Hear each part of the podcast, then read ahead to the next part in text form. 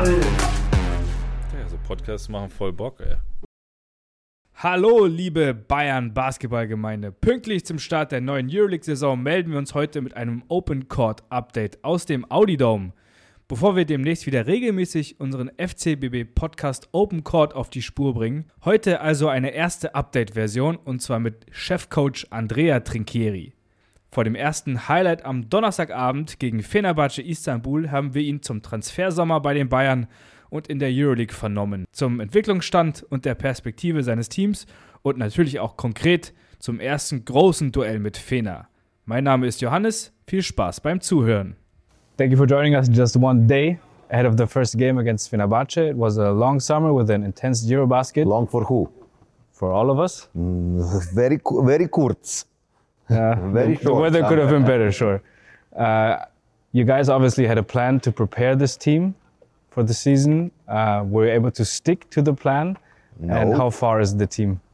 We we had a plan, but we knew that uh, missing so many players for national teams and injuries and players coming recovering from injuries uh, was we could not stick from the plan. So we adapted the plan and uh, trying to be competitive uh, in the first two BBL games and trying to have a kind of peak in our process for the first EuroLeague game, knowing that we play against a very good team.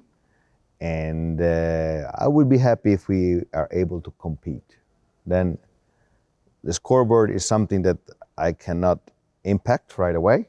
Is I cannot control. Okay, but I can impact you know, on how my team plays and uh, the effort of my team. Last year, you told us what happened a season ago drives you into the next season. So, what drove you into this season? I would say all we end up the season destroyed by injuries and COVID and missing seven players in the end of the season. So I have to keep this in mind. Uh, it's a marathon, and uh, we cannot condense all our efforts in November, October. So we need to have a general plan that is compete night in, night out, having the best possible effort, okay, but knowing it is a marathon. So one step after another step, trying to build something and improving. Last season, it was a completely different roster. This year, you've kept 10 players, which is kind of rare in the EuroLeague. Does it make it easier to build uh, upon those steps that you just described? Yeah, um, this helps a lot in um, daily work, in um, managing the locker room, because you have veterans coming back. They know how to talk to the young players, but still, uh, we change a little bit also the way of that we want to play, and um, we are not that at, yet at that point because we didn't have the full roster. So I'm a little bit curious to see how we're going to look when we have all our wings back. Two of the new young guys are Cassius Winston and Freddie Gillespie, who will make their debut in EuroLeague. This is kind of rare and unique for the EuroLeague, where a lot of experienced and well-known players just changed the clubs. Is this maybe a challenge you uh, you love to to make these players into good EuroLeague players? Something you have done in the past? Um, it's a huge challenge. Uh, I'm not afraid of this kind of challenges. Uh, the only thing is um, that also our young player or rookie players has to embrace the challenge. And embrace the challenge to play at this level means that you have to have a level of concentration that you never faced before. So um, I can build habits, I can build values, but there is also um, some things that the player should do.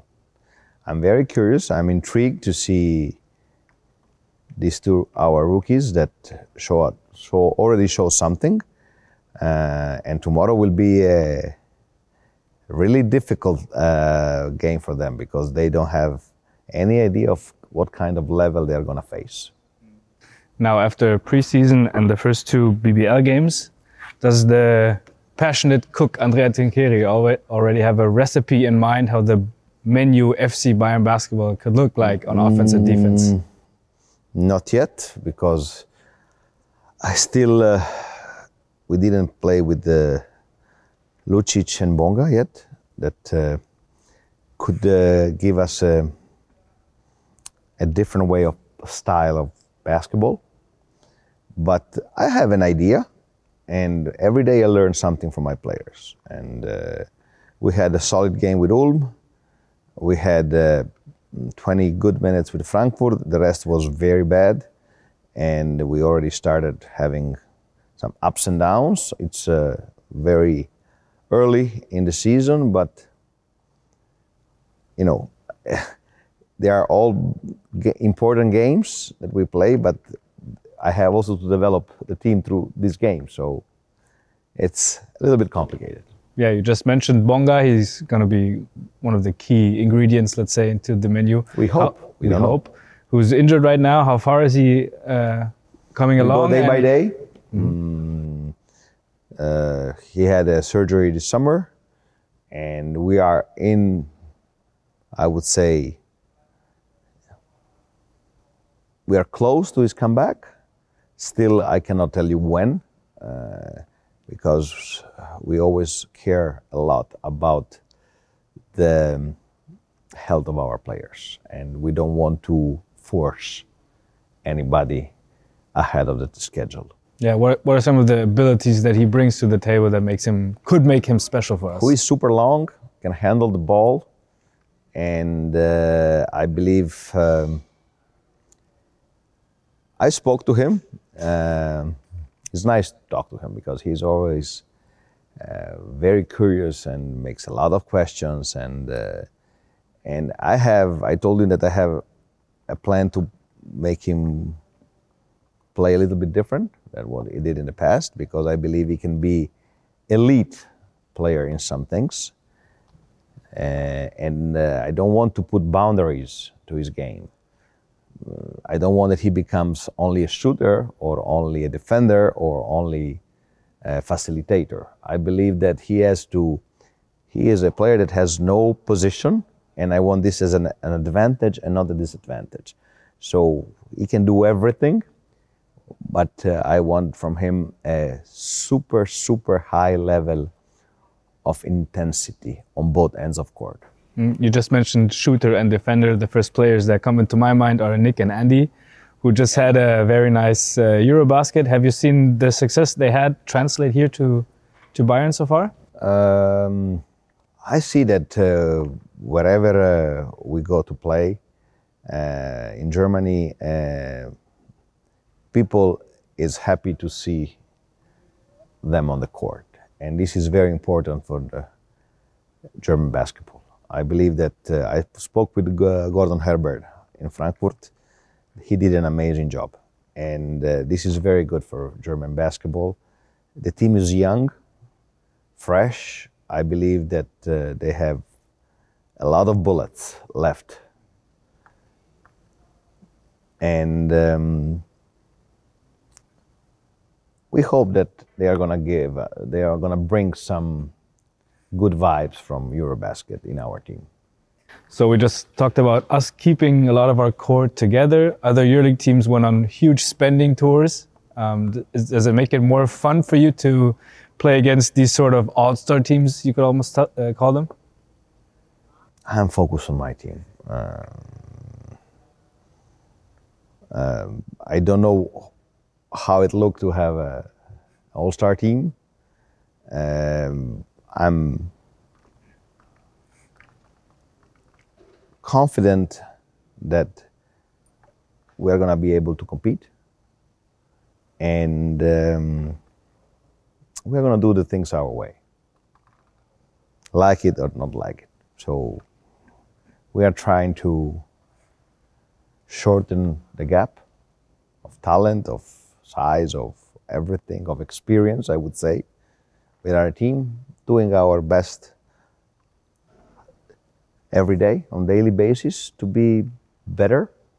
If all the players have the will and the desire to be the best version of themselves, I believe that we are going to be a better team. And then the sky is the limit. Yeah, and so the first team we will face tomorrow is Fenerbahce, who uh, brought in Scotty Wilbekin, Nemanja Bjelica, who's a reigning NBA champion and a new coach, Coach Itoudis. Um, what are your expectations for the game tomorrow? Oh, they are loaded with talent. I really, they are a team that can really score. Uh, Wilbekin, um, Edwards. Edwards, it's an amazing scorer. Then they have the versatility of Bjelica, uh, the energy of Motley, the toughness of Jakiri, and uh, I believe that they are really a powerhouse. So it's the first game. They are favorite. I understand that, but uh, we play home and we are going to try to overcome adversity and find the way to compete. Yeah, how is it even possible to prepare for such a new team with a new coach? Or is it more just looking on yourself and you look more on yourself? Mm. And I believe that uh, basketball in Europe is changing with this schedule, with crazy schedule. I believe that uh, the tactical way of playing in was used in the past is not actual anymore. So you try to do your things at the best possible way, and you prepare generally for every opponent. You know, you can maybe have three details in mind, but you cannot have uh, the time that a team has seven practices to prepare. We have one practice to prepare. Mm, so we start off with Fenerbahce, then we go to Bologna, then home game Barca and Milano. No, no, I cannot think like this. I, I had to focus on Fenerbahce. Then I don't know what's next. but just in general, with such a strong schedule to start, is that a good thing or a bad thing? It's a good thing when you win. It's a bad thing when you lose. Fair. Um, last two years we made the playoffs, even though in preseason nobody had us uh, making the playoffs. Now, I would say this year it, it wouldn't be smart to underestimate us. How, uh, how do you see I that? don't look at the ranking. I love when they underestimate my team. Uh, um, I would say this year with the free agency of this summer, that at, uh, I don't see one team that says I don't want to make the playoffs, and uh, eight playoff spots for 18 teams, it will be a nightmare. So it's very difficult. It's the most difficult year to make the playoffs. To tell you the truth, um, we are we know this and I don't want to become sick waiting for Godot. Mm-hmm. So we will try to do our best. Uh, we will try to push the team over their limits, way over their limits, and um, having in mind that there are, there are at least, I would say, eight teams that wants to make the final four and 18, 18 teams that wants to make the playoffs. So I would say that we are going to try to live game by game, doing our best, trying to bounce back after the loss, and trying to, to keep the momentum when we win games. Yeah, I think that makes the EuroLeague so special. Yeah. There's yeah, every year. It's a very specific tournament. Yeah. So last question, maybe a little bit general question. What would be a successful season 22-23 in your mind, sitting here right now? to develop our younger players to we are, we are going to be successful if we are able to develop inefficient and solid players our younger players if we are able to take the best out of our veterans that the team goes on the court giving their best effort.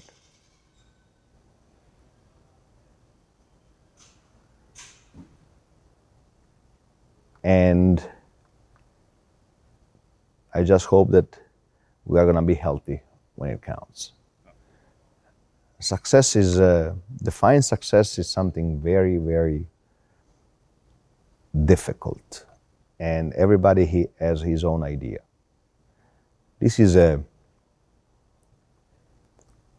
a huge sports brand. I feel it. I'm part of FC Bayern. And uh, I feel that we need also to focus on winning the German league. Because to tell you the truth, you know, we had two amazing EuroLeague years, but my summer wasn't like I wanted, just because for different reasons we didn't make it. Okay. Sometimes there is a better opponent. Sometimes you are not. You don't have the right weapons. You miss something. You are short of something. You're tired. But um, I believe that this is how I would define a successful season. Thank you very much.